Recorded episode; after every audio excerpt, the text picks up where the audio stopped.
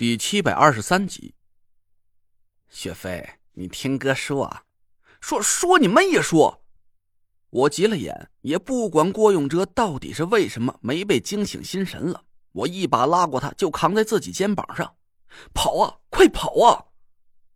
我拔腿就想朝台阶上跑去，可就在这个时候，我突然感觉脚下一空，那片黑漆漆的地面猛然露出了几个大窟窿。还没等我们几个人反应过来，就一起尖叫着朝底下坠了下去。一片火红色的光芒在我们脚下猛然腾起，我身上突然感觉到一股灼热铺天盖地而来，但一颗心却顿时就凉了大半截。完蛋了！我想我是没仔细看清楚那片红光到底是什么，但用脚趾头也能想象出来。火山口下面能是什么东西？那肯定是岩浆。从这一片鲜艳的红色来判断，岩浆的温度足够达到七百度左右。别说是我们几个大活人了，就算是铁板掉下去，都得当场给化成一滩水。我赶紧猛吸了一口气，想要把自己变成灵体。还没等我把法力收敛进丹田里，我就猛然感觉身子一停。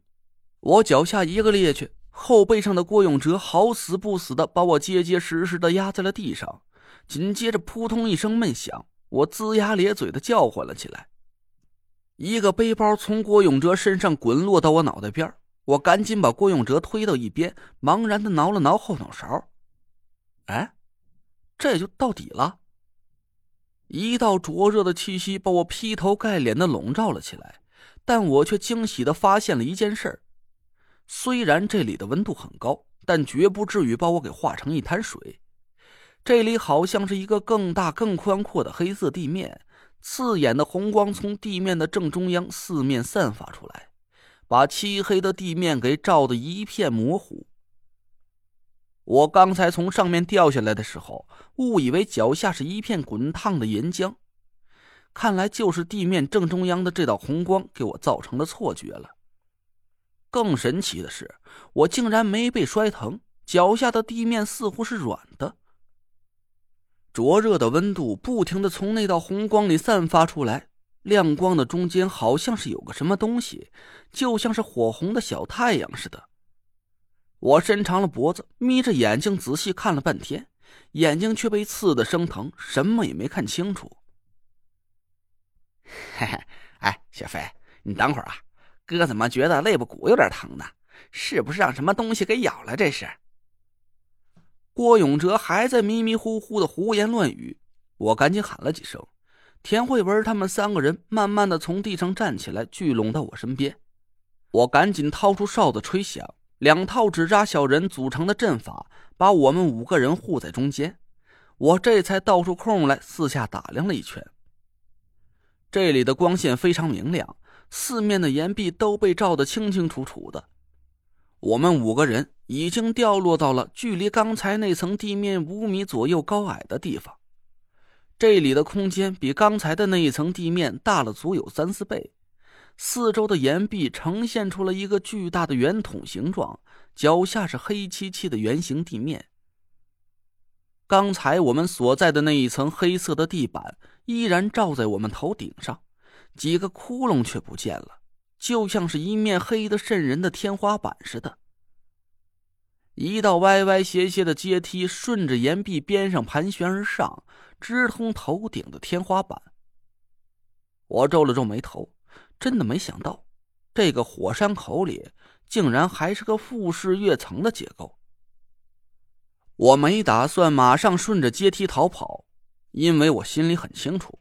李银花把我们请到了地下二层里，要是我不解开他出的变态题目，他绝不会让我们轻易的离开。鬼知道我们脚下还有没有另外几层，或者是我们脚下会不会有真的是灼热翻滚的岩浆了？要是我们打算强行离开这里，李银花一不高兴撤掉了这层地板，我打了个哆嗦，赶紧扳着郭永哲的脸大吼了他几句。郭子，郭子，你醒醒啊！郭永哲笑眯眯的看着我，两只小眼睛贼光四射。哟，雪飞，这这不太合适吧？得，既然你这么强烈要求，那咱就拨一个。我去你大爷的！我掏出多功能求生刀，刚要在郭永哲屁股上扎下去，田慧文对我摇了摇头，伸出手指轻轻按在郭永哲的眉心里。出来！田慧文语气一冷，我突然愣了一下。我以前从来就没听过田慧文用这种冷冽威严的语气说话，这种感觉就好像是，对，就好像是我在不小心触发了丹田里纯黑色法力昏过去的时候，模模糊糊之中看见的那个女人的身影似的，雍容庄严，威仪万千。郭永哲的身子猛地一抖，随后眉心处飞出一道淡淡的蓝色气息。嗯，我吃了一惊，是生魂。田慧文点了点头，他没再多说什么。我赶紧从帆布包里掏出一个小陶罐来，把那道蓝色的气息收了进去。关于生魂，各位听众可能不太了解，这和人死了之后飘出身体之外的灵魂大有不同。所谓的生魂，就是在人死掉之后，活生生的从肉体里剥离出来的灵魂，含有活人的三魂七魄，属于一种很完整的灵魂形态。我们平时所见的普通阴魂都是黑色的，而生魂却是和活人的魂魄一样是蓝色的。生魂不具有害人的法力，也修炼不成阴煞，但有一点是比阴煞更让人头疼的地方。那就是生魂可以很轻易的敲开另一个人的心灵之门，附在这个人的身体里，甚至可以取代这个人自身本有的魂魄。因为生魂的三魂七魄保存完整，不光是灵智和活人一模一样，就连说话的语气、虚幻出来的形态，甚至连体温和触感，都和活人没有任何区别。大家试想一下。要是张雪飞对郭永哲说他想要借郭永哲的身体暂住一下，郭永哲会不会拒绝他呢？怪不得在野长城的时候，王月搜集了张雪飞的一缕阴魂，养炼了这么久，都没法让他重新聚起神形询问口供。原来他的魂魄早已在他死之前就活生生的脱离了身体，被人拘禁在了这个地方。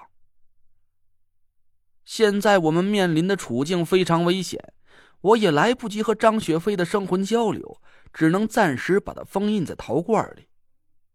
关于他的一切谜团，就等我们还有命从这里逃出去之后再详细问他吧。就在我刚把小陶罐收回帆布包里的时候，突然红光里人影一闪，一个模模糊糊的女人的影子出现在我们的眼前。